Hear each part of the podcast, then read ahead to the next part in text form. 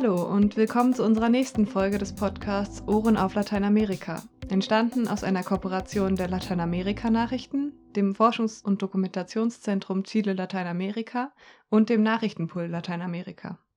Ich bin Suse aus der LN-Redaktion. Und ich bin Steffi vom FDCL. Wir führen heute gemeinsam durch den Podcast. Übrigens ist dies unsere vierte Folge. Heute beschäftigen wir uns mit Gewalt gegen Flinter in Mexiko und Lateinamerika, aber auch in Deutschland. Flinter steht übrigens für Frauen, Lesben, Inter, Trans und Agenda-Personen. All diese können von geschlechtsspezifischer Gewalt betroffen sein. In den letzten Jahren sind in Lateinamerika feministische Bewegungen und transfeministische Bewegungen zunehmend sichtbar geworden. Eine ihrer grundlegenden Forderungen ist ein Ende der Gewalt gegen Flinter.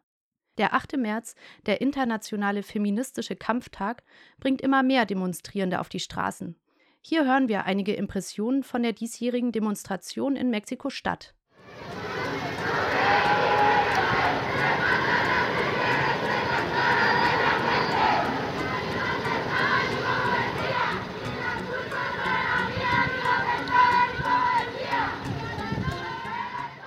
2021 kamen trotz der Pandemie 20.000 Protestierende. Einige von ihnen versuchten auf dem Zocalo, dem zentralen Platz und Sitz des Nationalpalasts, eine drei Meter hohe Stahlmauer einzureißen. Sie war eigens für den 8. März errichtet worden, um den Palast und andere wichtige Gebäude vor den wütenden Protesten zu schützen. Die feministischen und transfeministischen Bewegungen verschaffen sich also zunehmend Gehör. Darüber haben wir mit der mexikanischen Künstlerin, Pädagogin und Transaktivistin Lia Garcia gesprochen.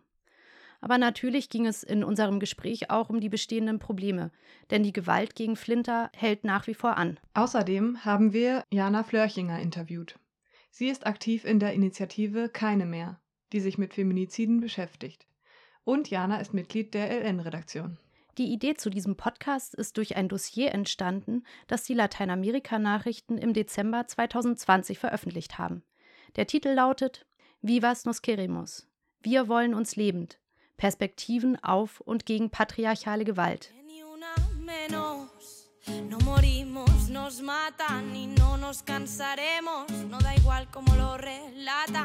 y envejecemos mirando con mordaza las que apartan del camino con torturas. Von Jana, die Teil der Dossiergruppe war, wollten wir zunächst wissen, was mit Femizid oder Feminizid überhaupt gemeint ist. Das Interview führte Martin von der LN-Redaktion. Also Femizide sind erstmal Morde an Frauen, weil sie Frauen sind. Das erklärt jetzt noch nicht so viel, weil was heißt das eigentlich? Und Femizide sind, ähm, das würde ich, deswegen würde ich auch den Begriff Feminizide benutzen, weil das politischerer Begriff ist. Das sind Morde, die von quasi von Partnern oder Ex-Partnern getätigt werden, also Frauen, die quasi von ihren Partnern oder Ex-Partnern ähm, getötet werden. Das heißt, es liegen quasi ähm, geschlechtsspezifische Merkmale sozusagen vor, weil es quasi ein hier geschlechtliches Hierarchieverhältnis zwischen Täter und Opfer gibt. Und Diana Russell hat ähm, 1976 den äh, Begriff erstmals Kontrast zu Homicide, also Femicide zu Homicide, erwähnt bei einem Vortrag. Also den Begriff gab es schon vorher, aber so ist der, ist der Begriff ähm, bekannter geworden. Und äh, damals ging es ihr vor allem darum, ähm, Morde an Frauen durch Männer zu kennzeichnen. Und das hat aber erstmal keine größere weitere Definition, als waren einfach nur die, die Morde an Frauen durch Männer. Und 1992 hat sie dann zusammen mit Jill Radford ähm, nochmal die Komponente der sexualisierten Gewalt hinzugefügt. Ähm, und da hat man schon gesehen, dass der Begriff politischer wird. Also es ist nicht einfach nur die Tötung einer Frau, sondern es ist quasi auch das Merkmal von sexualisierter Gewalt, das da dabei ist. Und das war vor allem in USA und England, ähm, äh, wurde dieser Begriff ähm, viel benutzt und wurde aber, kommt aber eigentlich, also ne, wurde aber quasi auch im spanischsprachigen Raum als Begriff aufgenommen. Und Marcella Lagarde hat 1994 den Begriff aufgegriffen und hat aus dem Femizid ein Feminizid ähm, hergeleitet. Und ähm, weil sie quasi gesagt hat, Femizide, also der Begriff Femizid beschreibt, was ich gerade gesagt habe, lediglich die Ermordung von einer Frau als sozusagen als Pendant zu Homicide, also das ist im Englischen ein bisschen besser oder auch im Spanischen ein bisschen besser ähm, zu verstehen, weil es eben dieses Femicide und Homicide ist. Und sie sagt aber, also Marcella Lagarde sagt quasi, dass es ähm, Feminizid heißen muss, weil eben diese geschlechtsspezifische Komponente ähm, der sexualisierten Gewalt ähm, so viel besser deutlich wird. Und das heißt auch, dass quasi der Begriff Feminizid ähm, ganz klar auch ein Begriff ist, ähm, dass also diese Politisierung von dem Begriff ist quasi was, was innerhalb der feministischen Bewegung in Lateinamerika auch stattgefunden hat, den wir uns quasi, also den Begriff, den können wir heute so nutzen, weil die feministische Bewegung in Lateinamerika diesen Begriff ähm, so, äh, so geprägt hat. Also es geht in Lateinamerika auch häufig um, den, ähm, um femizidale Gewalt und den Frauenmorden im Staat. Also es wird ganz klar auch der Staat adressiert bei, der, ähm, bei Feminiziden.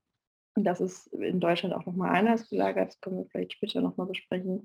Genau, und das ist aber ganz besonders wichtig zu betonen, dass quasi auch die Verantwortung von Gesellschaft, Institutionen und des Staates zum Beispiel auch ähm, eine Rolle spielen. Wichtig zu erwähnen, dass Femizide in Lateinamerika meistens straflos bleiben und deswegen auch dieser mhm. frauenmordende Staat, weil der Staat quasi unwillig ist, Verbrechen aufzuklären ähm, aus verschiedenen Gründen. Also ich, das ist quasi nicht einfach nur ein Versagen, sondern es gibt da quasi auch eine Funktion dahinter. Deswegen richtet sich die, ähm, die Wut ganz in ganz besonderem Maße in Lateinamerika bei Femiziden gegen Polizei, Behörden und auch Funktionäre und nicht nur gegen den Täter selbst. Das ist ähm, ein wichtiges Merkmal und viele ähm, wichtige Momente in feministischer Bewegung, die viele Leute und viele und viele Flinter auf die Straßen gebracht haben, gehen, sind häufig passiert, weil es wieder zu einem bestimmten, einem bestimmten Kontext zu einem Femizid gab.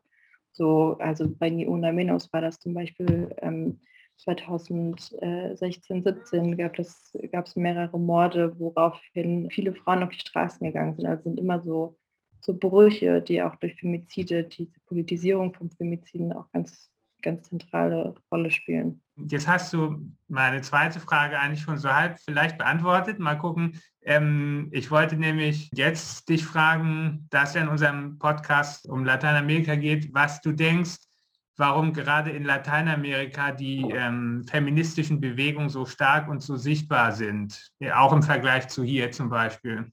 Uh, das ist eine sehr große Frage, warum die so sichtbar sind. Also ich denke, ein, ein wichtiger Punkt ist, ähm, dass es die lateinamerikanische feministische Bewegung ähm, sehr gut hinbekommt, verschiedene Formen von Gewalt miteinander zu verschränken und eine feministische Antwort darauf zu liefern oder einen feministischen, gemeinsamen feministischen Horizont ähm, zu konstruieren, der vor allem im feministischen Streik ähm, sichtbar wird.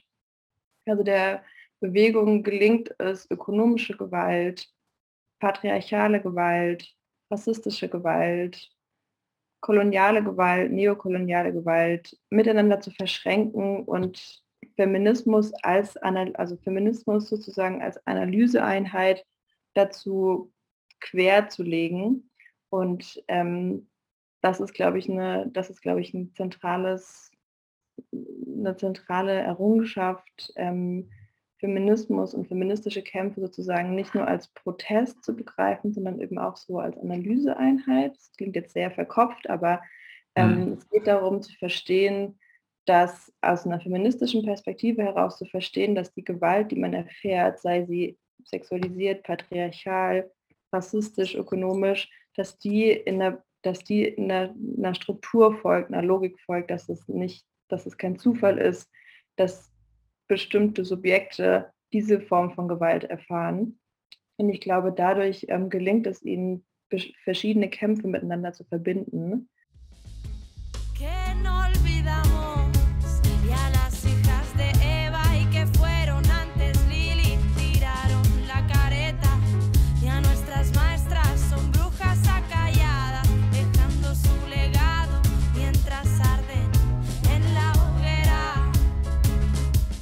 Jetzt wollte ich noch mal einen, einen äh, Schritt zurück machen, fragen, welche Themen in dem Dossier aufgegriffen wurden und äh, warum sich die Dossiergruppe dazu entschieden hat, äh, gerade dem Thema Gewalt gegen Transfrauen viel Raum zu geben. Denn gerade dazu wird uns ja Lia Garcia einiges sagen.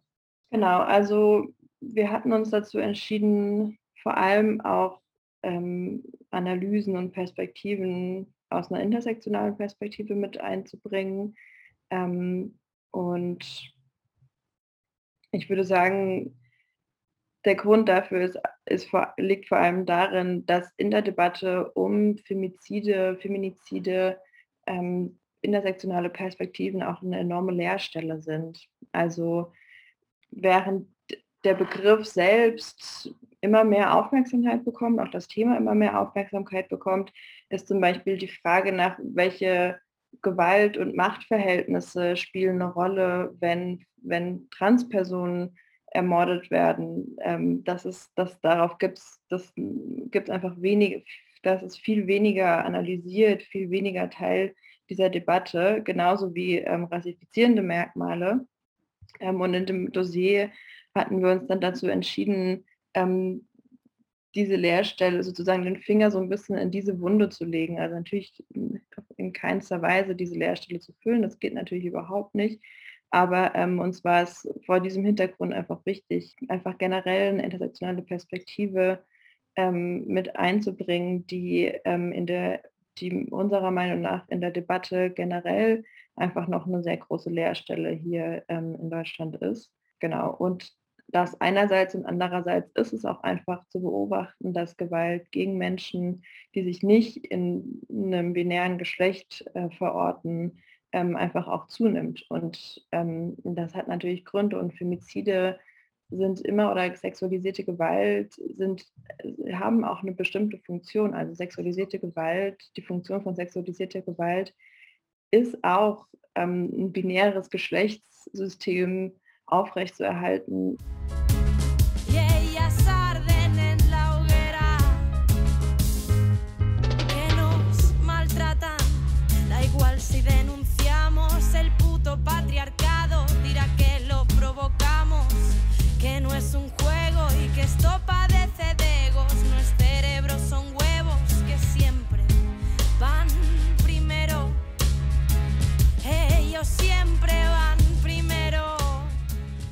Die Situation für viele Frauen in Lateinamerika ist gefährlich. Für Transfrauen ist sie aber tagtäglich lebensbedrohlich. Transfrauen sind in patriarchalen Gesellschaften in extremer Weise verschiedenen Formen von Diskriminierung ausgesetzt. Von den 13 Frauen, die tagtäglich in Mexiko ermordet werden, sind drei bis vier Transfrauen. Sagt die Künstlerin und Transaktivistin Lia Garcia. Sie hat uns für diesen Podcast ein Interview gegeben. Wie Lia erwähnt, sind in Mexiko annähernd ein Drittel der ermordeten Frauen Transfrauen, wobei betont werden sollte, dass es keine offiziellen Statistiken zu Transfeminiziden in Mexiko gibt. Dieses Problem betrifft übrigens alle Länder der Region. Und es beschränkt sich nicht nur auf Lateinamerika. Auch in Deutschland gibt es keine offiziellen Statistiken zu Transfeminiziden. Hier werden ermordete Transfrauen, die keine Namensänderung vorgenommen haben, in der Statistik über die Todesfälle sogar als Mann erfasst. So bleibt es in Deutschland und auch in lateinamerikanischen Ländern Transorganisationen und Menschenrechts-NGOs überlassen, die Statistiken zu führen. Deshalb sind die zur Verfügung stehenden Zahlen auch mit Vorsicht zu genießen. Die Dunkelziffer ist vermutlich sehr hoch. Bienvenido al infierno, es aquí donde te espero, donde están las promesas que políticos no cumplieron. donde el dinero se transforma en pesadilla y los sueños rotos se van por la alcantarilla. Bienvenido al infierno, es aquí donde te espero, donde están las promesas que tus dioses no te cumplieron, donde entre santos hay demonios escondidos. Eso es la realidad, así que bienvenido amigo. Jana hat viele wichtige Punkte benannt, um die Dimension von Gewalt gegen Flinter zu begreifen. Einige der angesprochenen Themen werden wir im Folgenden vertiefen. Das gesamte Spektrum können wir in den nächsten Minuten aber selbstverständlich nicht abschließend behandeln. Deshalb findet ihr unter dem Podcast einige Links, die noch andere und tiefere Einblicke in die Problematik geben. Wir haben uns entschieden, einen Schwerpunkt auf Gewalt gegen Transfrauen zu legen. Wie Jana erwähnt hat, wird diese intersektionale Perspektive zumindest in Deutschland bisher wenig in Bezug auf Feminizide diskutiert. Und jetzt wollen wir mehr von Lia Garcia hören. Mit ihr haben wir über die Lebensrealität von Transfrauen in Mexiko gesprochen, über ihren Aktivismus und ihre künstlerische Arbeit. Ein Ausdruck von Lias Kunst sind Performances im öffentlichen Raum. Hier hören wir einen kurzen Ausschnitt aus ihrer künstlerischen Arbeit.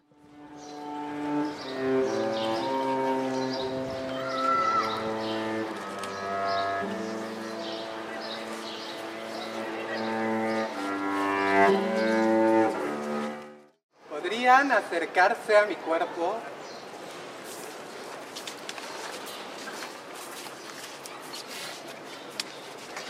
Tenía mucho miedo de despertar. Valeria.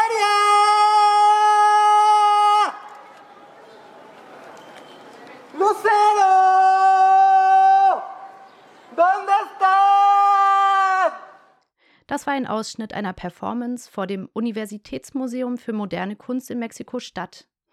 Ein wichtiges Anliegen ihrer Kunst ist es, in eine Beziehung mit den Zuschauenden zu treten und sich als Transfrau zu den gesellschaftlichen Verhältnissen in Mexiko zu äußern.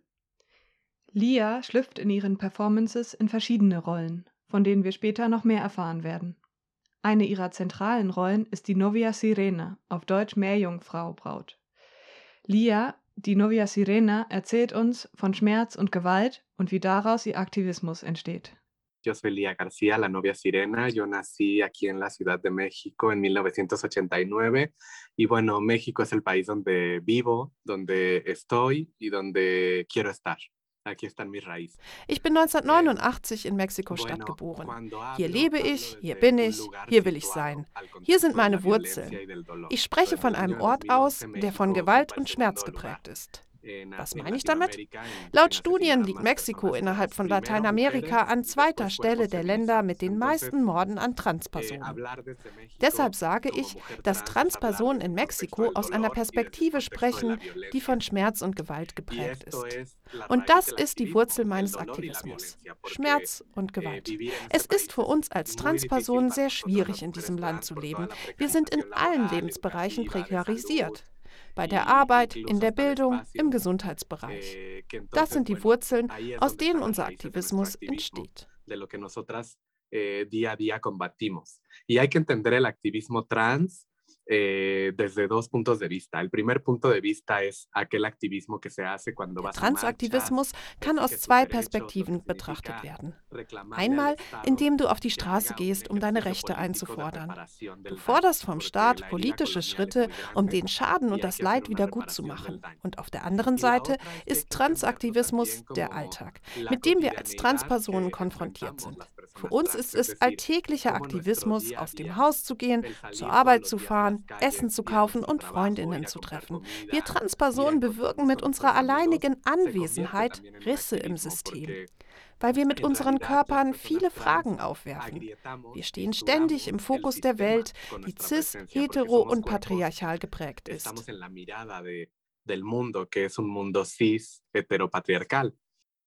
Die Gesellschaft begegnet Transfrauen in Mexiko und in vielen anderen lateinamerikanischen Ländern mit extremer Diskriminierung, die sich auf verschiedenen Ebenen zeigt. Viele werden von ihren Familien verstoßen, die es nicht ertragen können, dass ihr Junge sich in ein Mädchen transformiert. Nur jede vierte beendet die Schule mit einem Abschluss. Auch das eine Folge der Diskriminierung im Bildungssystem. Diskriminierung schlägt ihnen aber auch in allen anderen öffentlichen Institutionen entgegen, in Ämtern ebenso wie in Krankenhäusern. Außerdem sind sie einem sehr hohen Risiko ausgesetzt, Opfer von Polizeigewalt zu werden. Und auch im Justizsystem werden Transfrauen häufig nicht geschützt, sondern kriminalisiert.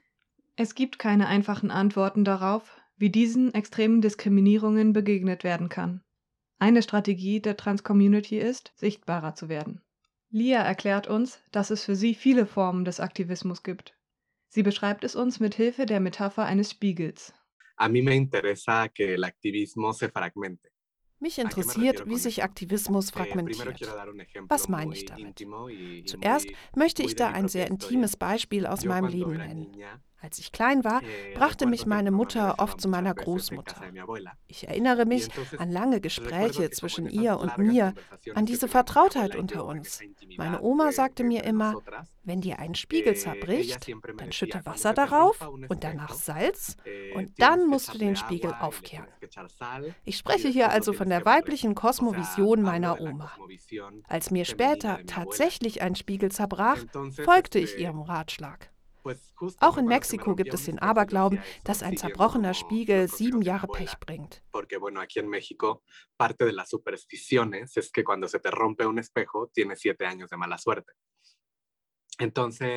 Mit der Zeit merkte ich aber, dass ein zerbrochener Spiegel eines der schönsten und wertvollsten Dinge war, die mir im Leben passieren konnte. Denn wenn ein Spiegel zerbricht, kannst du dich von verschiedenen Seiten betrachten, in anderen Größen, in vielen Fragmenten und das ist das Leben. Fragmente.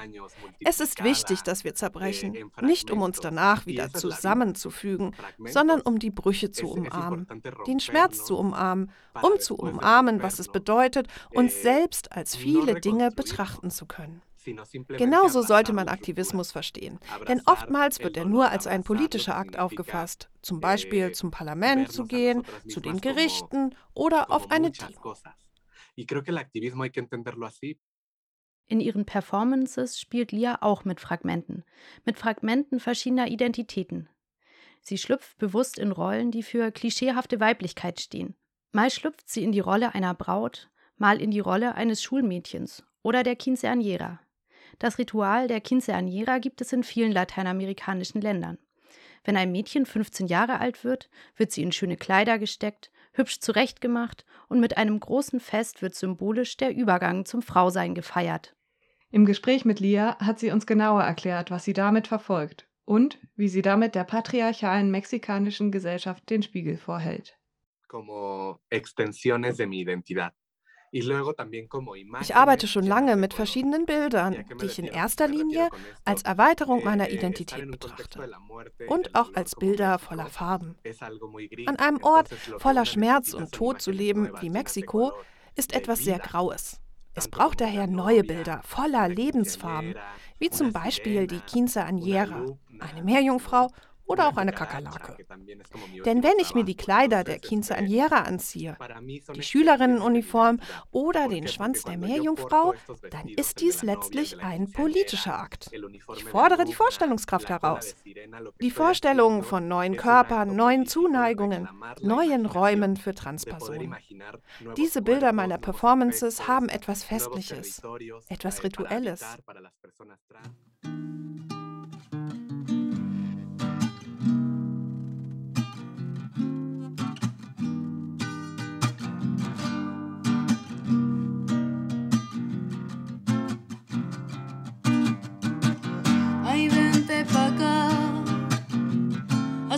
Acércate un poco más, ay vente pa' acá. Acércate un poco más, ay véngase pa' acá, ay véngase pa' acá. Ah.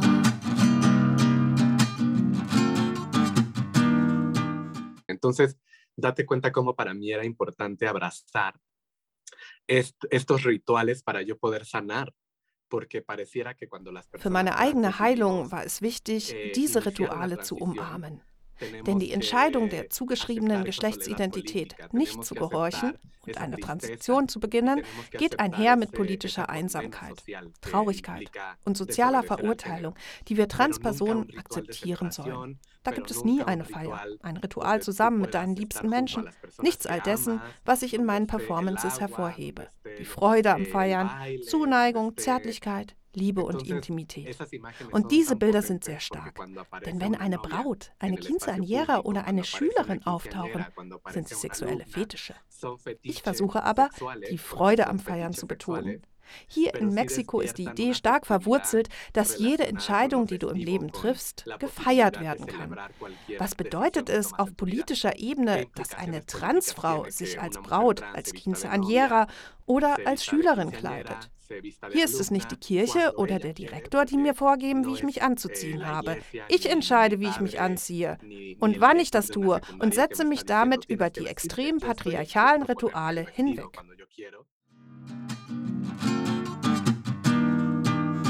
Yo camino lento porque creo surcar estos vientos. Y te cuento que en el trayecto no quiero perder mi tiempo. Te veo, te miro, te escucho, comparto y me quedo. Quizás a la siguiente mañana vaya y me atrevo. Me atrevo a tocarte la piel, a rozarte los labios. Porque te veo así, porque te veo entre mis manos y no te hablo de atraparte, ni de atarte, ni del arte. Hablo de lo bello que puede ser simplemente un encuentro ahí. Combate ese puto encierro. Porque te quiero en la lucha, pero también te quiero dentro de mi ducha. Ay, ay, vente pa' acá.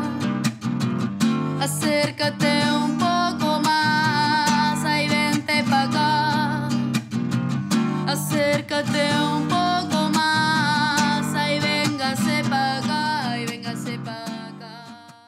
Ihr hört den Podcast Ohren auf Lateinamerika. In der aktuellen Folge beschäftigen wir uns mit Gewalt gegen Flinter. Und wir analysieren genauer das Phänomen der Feminizide und Transfeminizide.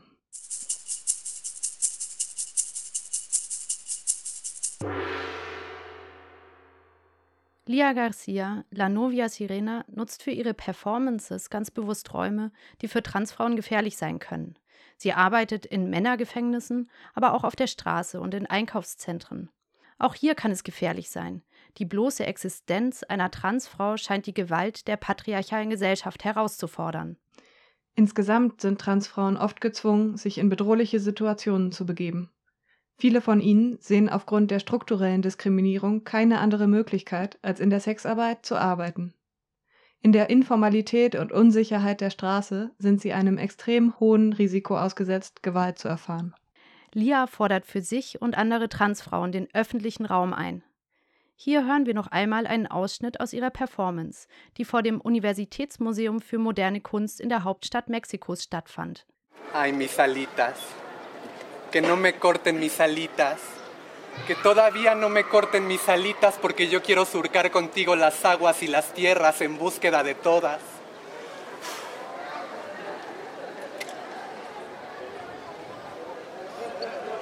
Que no nos corten las alas. Que todavía no nos corten las alas cuando nos dicen que no. Que no nos las corten porque nosotras somos de verdad, existimos y resistimos. Que todavía no nos corten nuestras alitas. Mit der beginnenden Geschlechtsangleichung scheint es, dass Mexiko uns sagen will, dass wir sie bitte einzeln und alleine und zu Hause eingeschlossen durchführen sollen, dass wir zur Isolation und zur politischen Einsamkeit verdammt sind. Ich habe mich dazu entschlossen, diesbezüglich den Gehorsam zu verweigern, dazu Nein zu sagen. Ich muss auf die Straße gehen und möchte von anderen umgeben, an jenen Orten, die ich als gewalttätig wahrnehme, den Diskurs verändern. Und zwar mit Zuneigung. Eine der Herausforderungen, die meine Arbeit mit sich bringt, hat mit der Zuneigung zu tun. Damit mit Zärtlichkeit an diese schwierigen Orte zu gehen, die mit Vorurteilen, Stigmatisierung und Machismus beladen sind. Zuneigung und Zärtlichkeiten sind eine Form, um die Gewalt zu überwinden. Auch wenn die alltägliche Gewalt Transfrauen noch immer begleitet, hat sich vor allem in Mexikos Hauptstadt einiges geändert in den letzten Jahren. Dies ist dem unermüdlichen Kampf der Trans-Community zu verdanken. Lia erzählt uns von einigen erfreulichen Fortschritten, die gemacht wurden. Unter anderem auf gesetzlicher Ebene hat sich einiges getan, um die Rechte von Transpersonen anzuerkennen. Pues mira, aquí en México, eh, en el año de 2015, el 5 de febrero de 2015, Hier in Mexiko-Stadt wurde im Februar 2015 das Gesetz zur Geschlechtsidentität verabschiedet.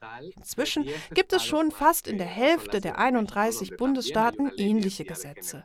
Das bedeutet schon einen Fortschritt für mich, das Recht zu existieren und Menschenrechte zu haben.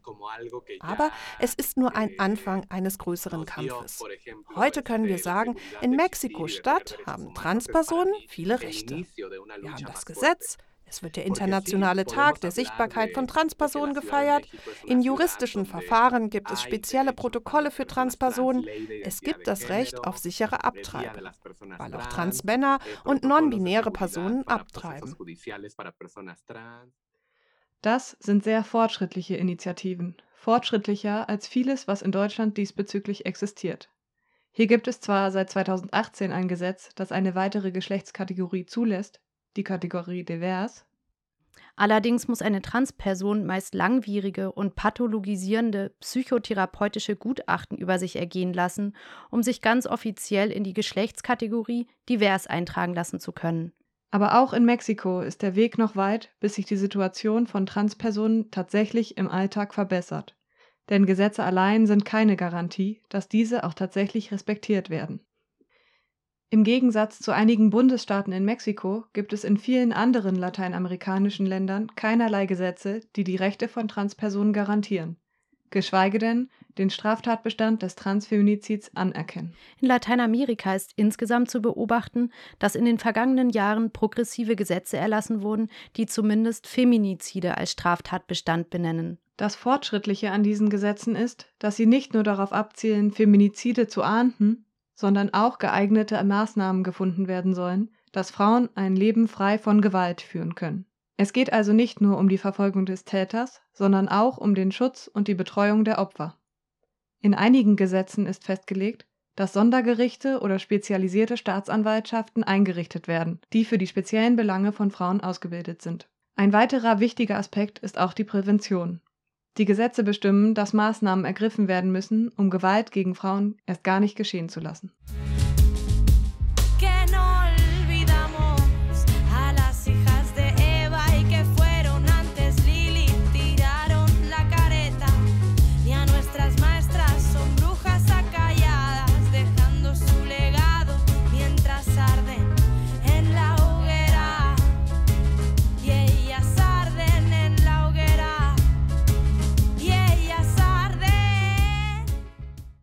Im Übrigen kommt die deutsche Gesetzgebung diesbezüglich kaum voran. Wie Jana aus der LN-Redaktion in ihrem Interview mit uns erwähnte, werden Feminizide in Deutschland noch immer offiziell lediglich als Mord oder Totschlag geahndet. Ein Gesetz ist nicht in Sicht, das die strukturelle Dimension von Gewalt gegen Frauen anerkennen würde. Doch auch die besten Gesetze helfen nichts, wenn sie nicht angewendet werden. Es bleibt bisher vor allem den feministischen Bewegungen überlassen, die Anwendung der Gesetze einzufordern. Aber es gibt viele Gründe, warum Gewalt gegen Flinter auf besondere Weise betrachtet und juristisch verfolgt werden sollte. Jana hatte eingangs bereits einige Bedingungen genannt, die einen Mord als Feminizid klassifizieren. Um den strukturellen Charakter von Feminiziden zu begreifen, müssen wir uns die Gesellschaft und die Rollenzuschreibungen genauer ansehen, denen Frauen begegnen.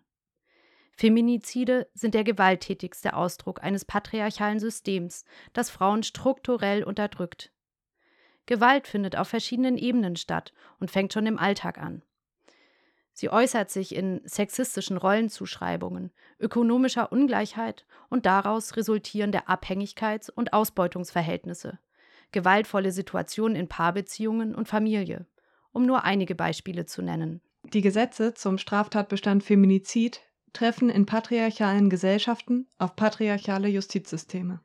Die Trans-Community in Mexiko hat zumindest in einigen Bundesstaaten auf Gesetzesebene schon einiges erreicht. Sie fordert aber nicht nur ihre grundlegenden Rechte ein, sondern auch eine Wiedergutmachung vom Staat für die begangene Gewalt. Denn wie Feminizide finden auch Transfeminizide in einem gesellschaftspolitischen Kontext statt, der die Gewalt strukturell fördert.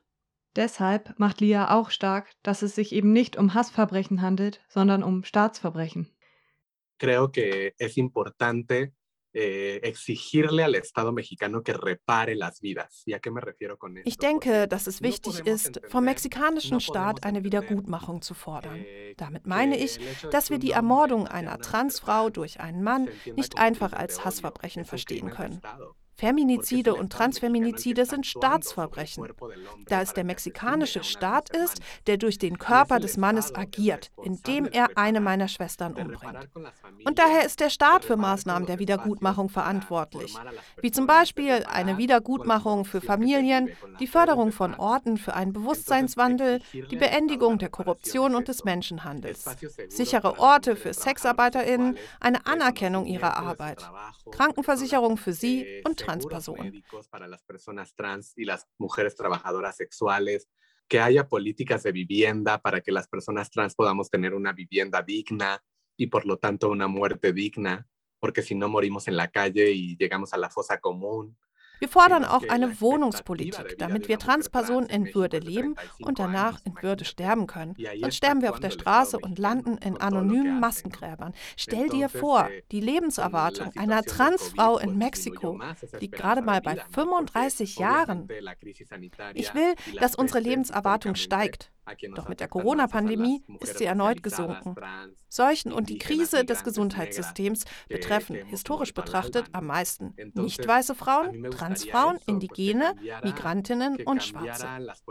Die Politik des Todes muss in diesem Land durch eine Politik des Lebens ersetzt werden. Wir brauchen das Leben. Wir fordern ein Recht auf ein würdiges Leben und auf ein würdiges Sterben. Wir wollen nicht von einem Mann erdrosselt, vergewaltigt oder erschossen werden. Wir wollen im Kreise unserer Freundinnen, unserer Liebsten sterben. Digamos, rodeadas de nuestros amigos, de nuestros amores. Camina, corre, escupe, baila, canta, crea y destruye, destruye la raja que cure la ceniza del querer placer. Ay, déjame, que hoy me quiero perder. Perder entre el feo y tu piel, tu lengua, tu cuerpo, todo tu ser. Déjame entrar, déjame salir. Que explote deseo tu cabeza y nos vamos juntas por ahí entre el fuego, las sonrisas y este aire que me quema más asfixia. Mañana te vas y te regalo un par de orgasmos y una caricia. Ay, vente pa'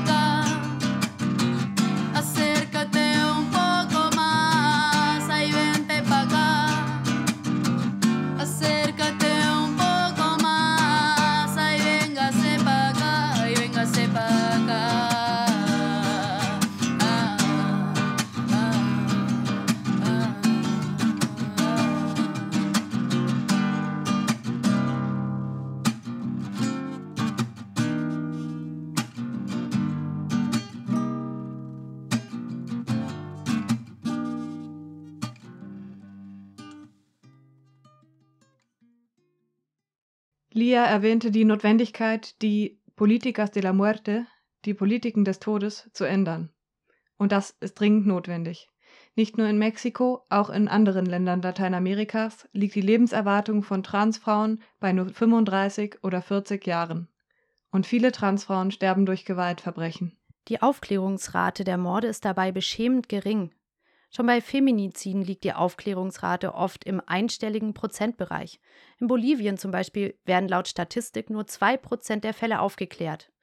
Bei Transfeminiziden ist die Aufklärungsrate noch geringer. In Brasilien sprechen Aktivistinnen inzwischen sogar von einem Genozid an Transpersonen. Aufgrund der hohen Anzahl der Morde und der systematisch verankerten Diskriminierung in allen gesellschaftlichen Bereichen. Es ist ein radikaler Wandel nötig, der Flinter ein Leben ohne Gewalt zusichert. Bisher zeigt die Politik wenig Interesse, diesen Wandel tatsächlich voranzutreiben. Doch auch jenseits der juristischen Ebene gibt es kleine Erfolge und symbolische Siege, die Mut machen, wie Lia am Beispiel Mexikos erzählt. Trotz der Pandemie gab es hier in letzter Zeit einige Veränderungen. Die Pandemie hat uns erlaubt, unsere Bewegungen kollektiver zu gestalten, eh, uns zu stärken und radikale Selbstschutzstrategien zu entwickeln, um zu überleben. Letztes Jahr haben Feministinnen die Menschenrechtskommission besetzt, die für die Fälle von gewaltsamen Verschwindenlassens zuständig ist. Sie haben von der Präsidentin der Kommission Aufklärung gefordert. Dies war eine sehr bedeutsame, radikale und bewegende Aktion. Die Mütter der Verschwundenen waren dabei und Feministinnen, die eine Aufklärung der Feminizide forderten. Das Gebäude der Menschenrechtskommission wurde in einen Zufluchtsort für Feministinnen verwandelt. Das war schon ein Fortschritt, mit dem sich die aktuelle Regierung nun auseinandersetzen muss. Die Bilder von der Besetzung der Nationalen Menschenrechtskommission waren Beeindruckend. Jetzt hören wir kurz rein in ein Konzert der Singer-Songwriterin Vivir Quintana, das sie während der Besetzung vom Fenster der Menschenrechtskommission aus gegeben hat. Hier spielt sie ihren bekannten Song und eine Hymne der feministischen Bewegung, Canción sin Miedo.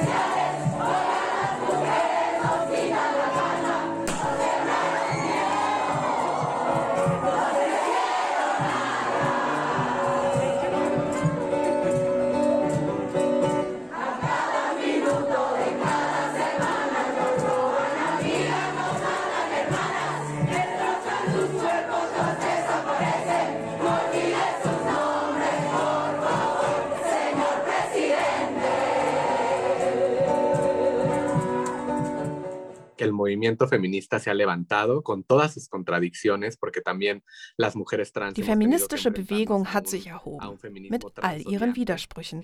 Denn wir als Transfrauen mussten uns immer wieder einem transfeindlichen Feminismus entgegenstellen, der uns ausschließt. Aber ich erkenne an, dass die feministische Bewegung sich aus ihren eigenen kollektiven Räumen erhoben hat, um Veränderungen herbeizuführen. Wir können nicht erwarten, dass die Regierung für einen Wandel sorgt. Wir müssen ihn schon selbst befördern, als feministische und transfeministische Kollektive die sich dafür einsetzen, dass die Verschwundenen gefunden werden, für Migrantinnen, für Landverteidigerinnen und Indigene. Daraus entstehen Veränderungen. Es gibt viele Überschneidungspunkte und Solidarität zwischen feministischen Kollektiven und transfeministischen Kollektiven. Allerdings erwähnt Lia, dass Transfrauen sogar von einigen feministischen Gruppen Ablehnung entgegenschlägt. Pues eh, ahorita estamos atravesando un momento muy delicado, como te decía. Wir befinden uns gerade in einem sehr schwierigen Moment, in dem immer eh, sichtbarer wird, wie ein radikaler Feminismus die Transbewegung ausschließt. Es ist ein lesbisch geprägter Feminismus, für den Frauen eine Vulva haben müssen.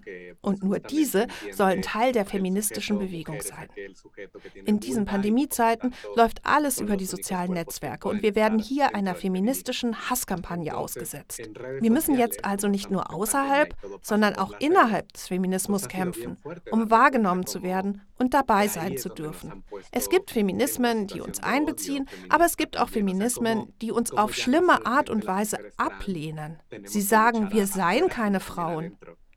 Der 8. März zum Beispiel war heftig, da wir uns einer Welle feministischen Hasses entgegenstellen mussten. Ich kann mir keinen Feminismus ohne uns Transfrauen vorstellen. Der 8. März ist für uns nun spannungsgeladen, weil wir nicht wissen, was passieren wird. Ob der Feminismus uns nun hasserfüllt aus seinen Kollektiven ausschließen wird. Es gab ja direkte Übergriffe auf der Demo von Seiten radikaler Feministinnen. Hier wird das Ausmaß der Diskriminierung gegen Transfrauen deutlich, die selbst in einzelnen feministischen Kollektiven verbreitet ist. Transfrauen haben wenig Räume, wo sie sich sicher fühlen können. Selbst auf den Demonstrationen des 8. März ist es für sie nicht gewährleistet. Umso wichtiger sind selbstorganisierte Hilfsstrukturen innerhalb der Trans-Community, um sich wenigstens ein Mindestmaß an Sicherheit zu geben.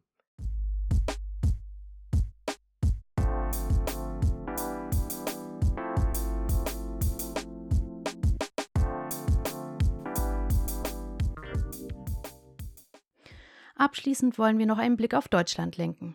Wie wir gehört haben, sind feministische Forderungen und auch zunehmend transfeministische Forderungen in Lateinamerika nicht mehr zu überhören. Das kann auch eine Inspiration für Kämpfe hier in Deutschland sein, weil hier die Debatten um Gewalt gegen Flinter ebenfalls immer wichtiger werden. Für Jana aus der LN-Redaktion ist es wichtig, die Verbindung zwischen Lateinamerika und Deutschland herzustellen.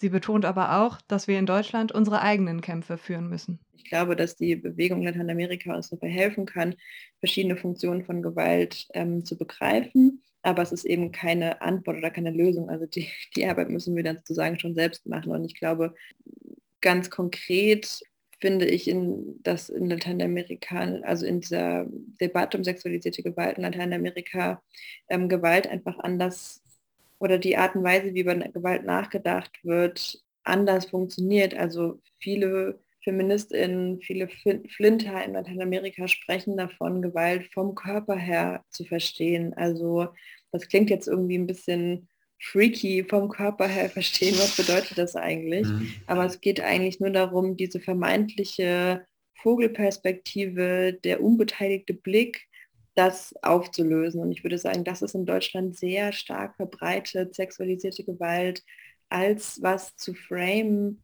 das uns nicht passiert. Und das sieht man zum Beispiel auch an der Berichterstattung, wenn von Ehrenmorden die Sprache ist oder von Eifersuchtsdramen oder von Mord aus Eifersucht. Es ist, das, das sind, erstens mal macht es das zu Einzelfällen und verkennt völlig die strukturelle Gewalt, die dahinter steckt. Und zweitens ist es, sind das Perspektiven auf sexualisierte Gewalt und das ist in Deutschland ganz, ganz, ganz krass verankert, ähm, die einfach nicht, die es einfach nicht erlauben, sexualisierte Gewalt als etwas, das Teil dieser Gesellschaft ist, anzuerkennen. Und das wird ganz besonders deutlich, wenn man sich anschaut, wie über sexualisierte Gewalt gesprochen wird, wenn rassifizierte Merkmale in Deutschland vorliegen, also wenn Täter oder Opfer ähm, nicht Teil der deutschen weißen Mehrheitsgesellschaft sind, dann wird plötzlich von Macho-Kultur und so gesprochen, mhm. also wird es quasi rassistisch gewendet.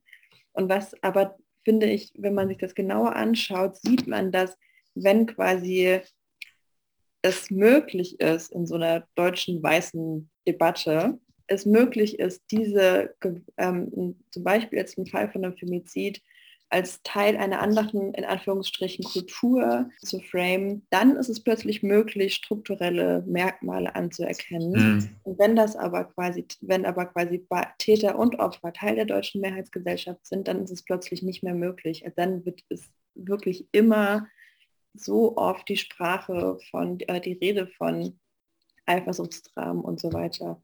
Und ich finde, das ist was, was wir, was glaube ich, das, um zurückzukommen auf dieses vom Körper her zu denken, also diese, dieser unbeteiligte Blick, das von außen, ähm, diese Vogelperspektive, die in Deutschland so krass verankert ist, das ist, glaube ich, echt eine, eine wichtige, ganz, ganz wichtiger Ansatzpunkt ist hier in, ähm, in der feministischen Bewegung in Deutschland, das zu, das das zu dekonstruieren und zu sagen, nein, das ist Teil dieser Gesellschaft. Und ich glaube, diese Perspektive von, von dem Körper her zu denken, auch wenn das jetzt sehr blumig und nicht so greifbar klingt, geht aber so ein bisschen in diese Richtung. Genau, also einerseits ist es quasi wichtig anzuerkennen und sichtbar zu machen, wo diese Begriffe und Konzepte herkommen. Und zweitens ist aber auch wichtig, nicht einfach das eins zu eins zu übernehmen und zu tun, als könnte man mit den Konzepten von dort hier genau das Gleiche erwirken. Das sind völlig andere Kontexte, die auch eine andere Analyse bedürfen. Aber als Bewegung, die global denkt und lokal agiert, ist das natürlich ähm, ein super wichtiger Ansatzpunkt und total wichtig auch für die feministische Bewegung hier.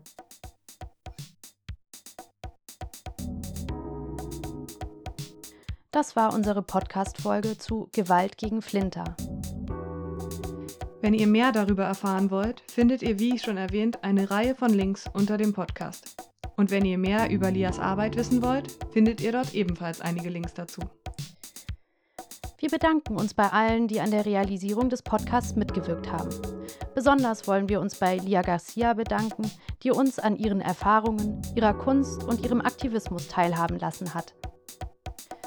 Wir freuen uns über Kommentare und euer Feedback. Wenn es euch gefallen hat, abonniert uns, damit ihr keine Folge mehr verpasst und lasst uns eine Bewertung da. Das hilft auch anderen, den Podcast zu finden. Für mehr kritische und unabhängige Nachrichten besucht uns doch auch auf lateinamerika-nachrichten.de.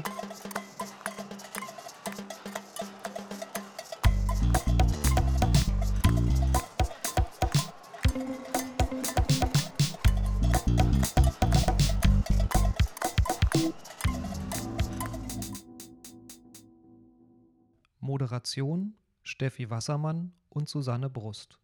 Voice-Over für Lia Garcia, Jessica Zeller. Redaktion Steffi Wassermann, Martin Schäfer und John Mark Schorak. Produktion Robert Swoboda.